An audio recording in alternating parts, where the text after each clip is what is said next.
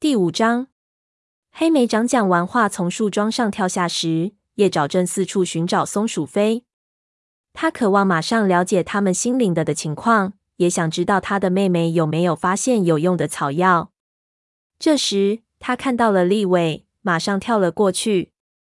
你看到松鼠飞了吗？这只玳瑁色武士摇了摇脑袋。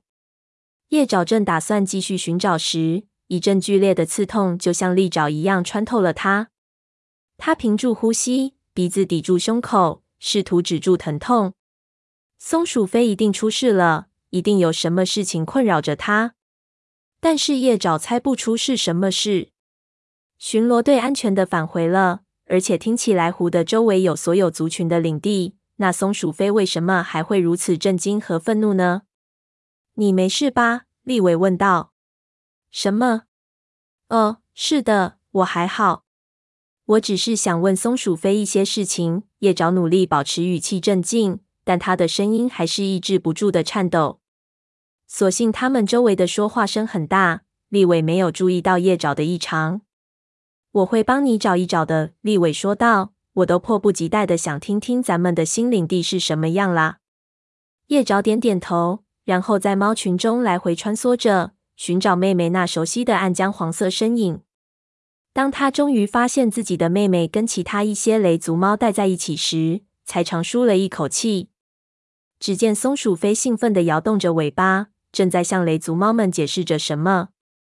尽管它现在看起来似乎没什么问题，但是叶爪知道。自己感受到的那道像闪电一般击中自己的愤怒和沮丧，绝不是自己的错觉。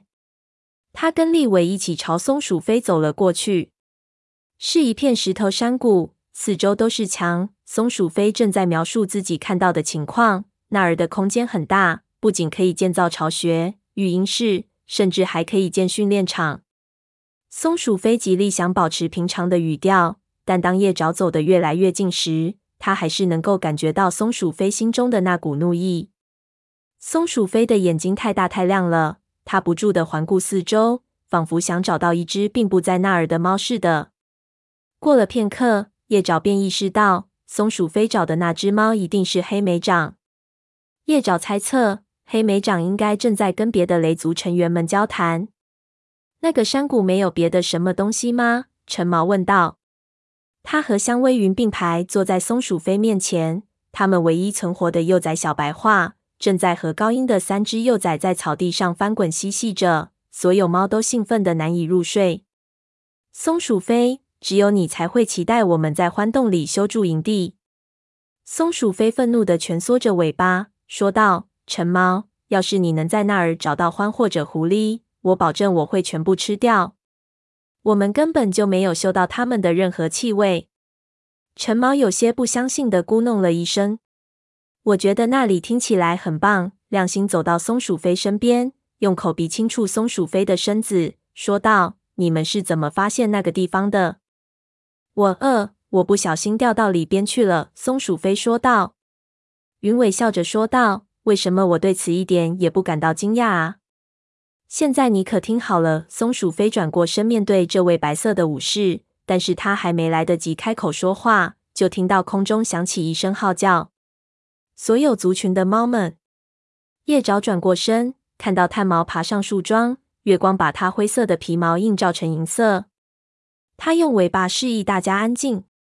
众猫兴奋的说话声逐渐平息了下来。雷族巫医说道。在我们即将分开进入各自领地之前，我们必须决定下一次森林大会在哪里举行。星族会期待我们在满月到来之时集会，共商大事。但是在哪儿集会呢？影族副族长黄毛问道。巡逻队有没有找到类似四棵树那样的地方？坐在靠近树桩根部的雾角举起了脚爪。没有。他提高了声音，以便所有族群都能够听到。我们没有发现类似的地方，可是我们还没来得及仔细探索每一处地方。星族会给我们指一个集会的地方的。坐在黄毛和黑星旁边的小云大声说道：“星族可能已经向我们指出了这个地方。”蛾翅跳了起来，琥珀色的眼睛闪闪发亮。他开始给众猫描述那座靠近湖岸的小岛。它不仅安全隐蔽，而且离岸边也不太远，是集会的完美之地。他最后说道。可是我们只能游泳才能到那岛上去。雷族武士鼠毛反对道：“我才不会在每个月圆之夜都去湖中游泳。就算是星族下来求我，我也不去。再说了，长老们怎么办？”前影族巫医奔比用嘶哑的声音说道。顿时，众猫中响起一片赞同声。叶爪焦虑的扫过一张张脸庞，尽管他自己对在小岛上集会也有些怀疑。不过他想不到更好的集会地点，但是他没看到哪怕有一只猫对蛾翅的建议表现出一丝热情。鹰双走上前来，站到鹅翅旁边，他礼貌地向炭毛低下头，然后说道：“能不能由我带领一支河族武士巡逻队，全面的探查一下小岛？如果族群不能把小岛用作集会的的话，听上去小岛倒是河族营地的理想之地。”他的话还没结束，雾角就快步走向他。我已经告诉过你河族在哪儿修驻营的了。虽然他的声音非常平静，但脖梗上的毛发却竖立着。在两条小溪的交汇处有一个地方，离湖不远，那儿有树林可以隐蔽，即使是在绿叶季，也没有两脚兽在附近活动的迹象。但是你仔细想想，在小岛上建筑营地一定更加安全。鹰双辩解道。我们的巢穴外面就是布满鱼群的湖水。你有没有想过，你选择的那个营地可能过于开阔了？而且你也提到了雷鬼路离得不远吧？雾角一下子火冒三丈。你是在质疑我的判断吗？我知道我的族群需要什么。鹰双撇撇嘴，这让叶爪非常紧张，以为这两位合族武士会跳向对方打斗起来。够了！叶爪的后方传来一声呵斥。他转过身，看到暴星正走向两位争吵的武士。你们是想让合族丢脸吗？暴星怒吼道。鹰双后退了一步，雾角肩部的毛也平顺了下来。虽然叶爪能感觉到他并不情愿。鹰双，如果你希望的话，那你就带领一支巡逻队上小岛探查一番。暴星继续说道。你回来之后，我们再决定在哪儿安置营地。遵命。暴星鹰双低下头说：“我会挑选一些别的猫，明天天一亮就出发。”他刚一退回来，就马上被他的族猫们包围住了。所有猫都大声嚷嚷着要跟他一起去小岛。叶爪不禁心里一颤，看到鹰双竟然如此公然挑战雾角的权威，叶爪心里非常奇怪。如果鹰双敢在他的族长和其他族群面前挑战他的副族长，那他一定对自己在族群内的地位非常自信。当炭毛再次高喊要求安静时，叶爪觉得在他老师的蓝色眼睛里也看到了同样的担忧。那么，我们下次森林大会的地点应该在哪儿呢？炭毛问道。我们还是回到这儿来，火星说道。除非在下次满月之前，星族给我们指出另一个地方。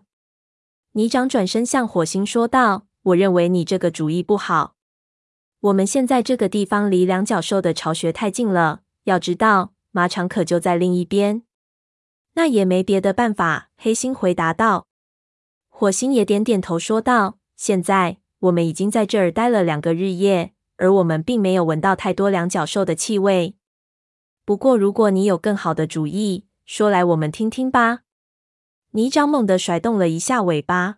“随你的便。”他咆哮着说道。伟大的火星说出的话就是法律，一直以来都是这样。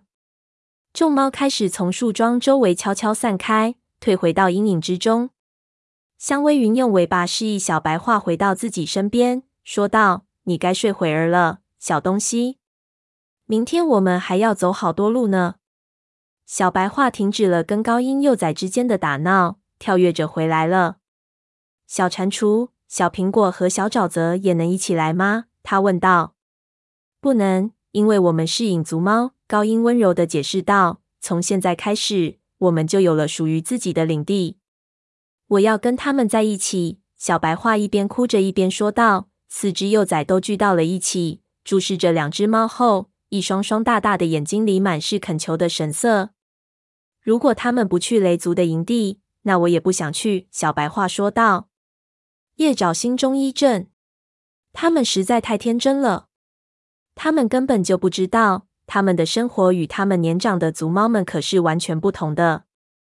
他们最早的记忆，大多是在森林里时对饥饿的恐惧，是每只猫都对自己能否活下去的担心。直到族群猫聚集到一起，踏上那场穿越群山的精疲力尽的旅程时，他们才交到了新的朋友。幼崽们对族群间的竞争没有任何概念，也没认识到成为一名效力于某一单个族群的武士的重要性。他们甚至可能都不知道还有四个族群之分。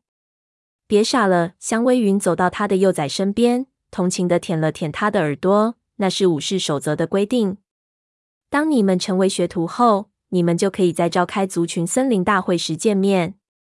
那不一样。小蟾蜍咕哝着，一脸倔强的看着妈妈。而且也没有别的雷族幼崽跟我一起玩。小白话伤心的补充了一句。香微云和高音相互看了一眼，叶爪在他们的眼睛里看到由衷的遗憾。看来，不只是他们的幼崽之间结成了超越族群的友谊。最终，高音低了一下头，接着尾巴一扫，把他的三只幼崽召集到身边。现在该说再见了，他轻快的说道。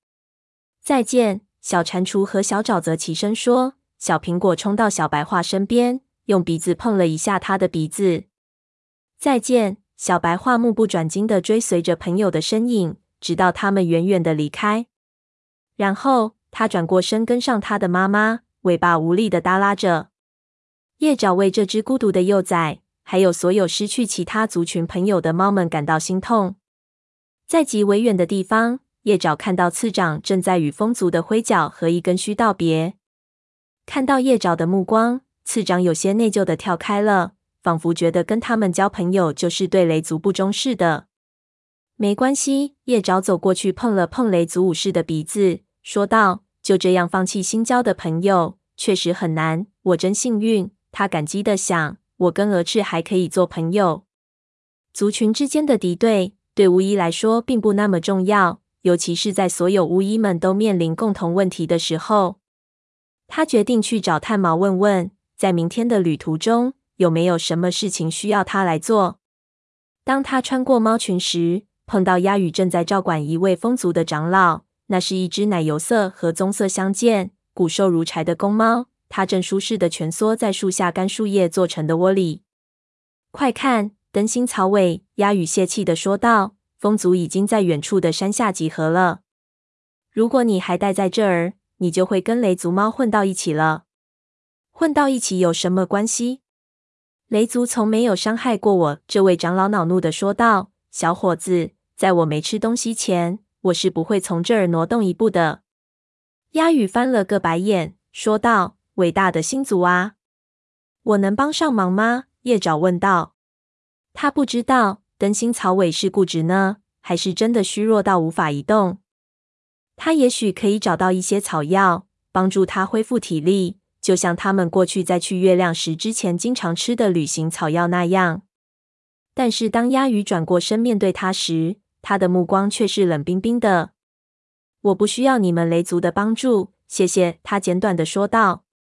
对不起，叶爪后退了一步，努力克制着自己的怒气。他没想到鸦羽竟然以这个不是理由的理由拒绝了他的帮助。我只是想，别那么紧张。鸦羽，叶爪感觉自己的肩膀被轻轻碰了一下，他四周瞅了一下，看到了松鼠飞。不要动不动就发怒，松鼠飞对风族武士说道。鸦羽激动的把脚爪深深的插进地面。我们的旅程已经结束了，松鼠飞他说道。现在我们必须记住，我们属于不同的族群。松鼠飞生气的哼了一声，说道：“你真是个固执的毛球，鸦羽。但如果你执意要把事情搞那么复杂，我也不会阻止你。”只是你在跟我姐姐说话的时候，最好当心点。听到了没有？鸦羽回头看了叶爪一眼，低声嘟哝了一句，好像是道歉。不过我自己可以照顾灯芯草尾，谢谢你。他又说了一句。叶爪离开之前，看到鸦羽再次对那位长老俯下身来，问道：“灯芯草尾，如果我给你拿来一些猎物，你会走吗？”也许会的。这只老年公猫挪动了一下身体，让自己更舒服些，然后闭上眼睛，说道：“只要猎物又好吃又肥美。”叶爪，你来不来呀？松鼠飞喊道。叶爪转过身，看到立伟朝他跳了过来。那是鸭羽吗？立伟问道。他怎么说话那么尖利啊？简直就像狐狸牙齿一样。他是不是找你麻烦了？我会为你出气的。他琥珀色的眼睛里闪着期待的光。不用，他很好。叶爪用尾巴尖碰了碰朋友的肩膀。叶爪回头看了一眼，发现鸭鱼已经不见了，应该是寻找猎物去了。叶爪知道，鸭鱼也不是真的像其他猫说的那样难以相处。但是他实在想不出有哪种草药能够治愈他那颗破碎的心。